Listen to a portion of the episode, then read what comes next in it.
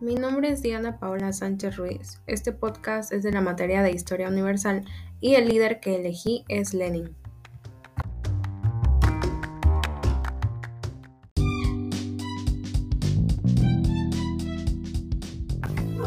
Nació como Vladimir Ilich Ulyanov el 22 de abril de 1870 en Sirbix, a orillas del río Volga en Rusia.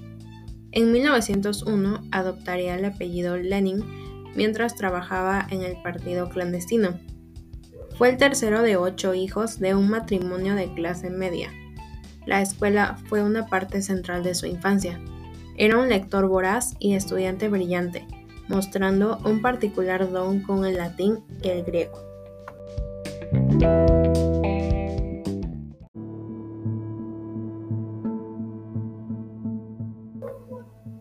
Pero no todo fue grato.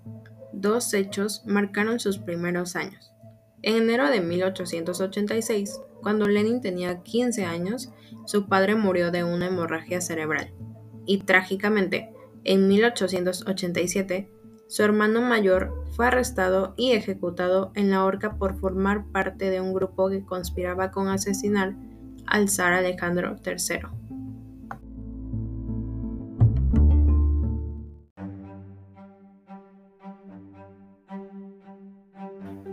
Lenin comenzó entonces un camino intelectual en el que se empapó de ideas radicales de izquierda, abrazó las ideas de Marx y luego desarrolló su propia corriente de pensamiento conocida como leninismo. Pero el gobierno del último de los Romanov, Nicolás II, lo desterró del país.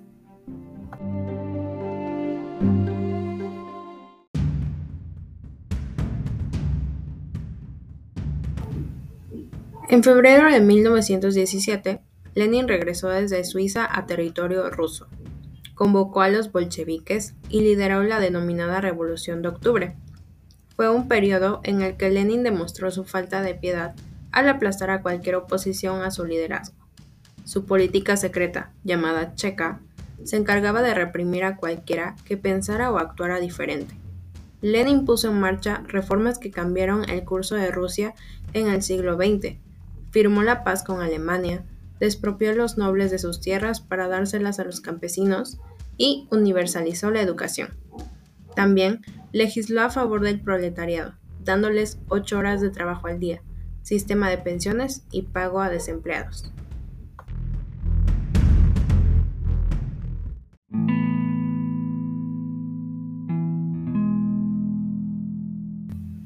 Lenin falleció el 24 de enero de 1924 a la edad de 53 años.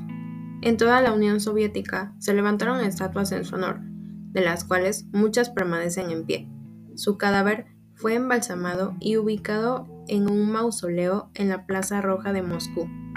La Unión Soviética, su proyecto político, se desintegró en 1991 con el fracaso del socialismo en esa región del mundo.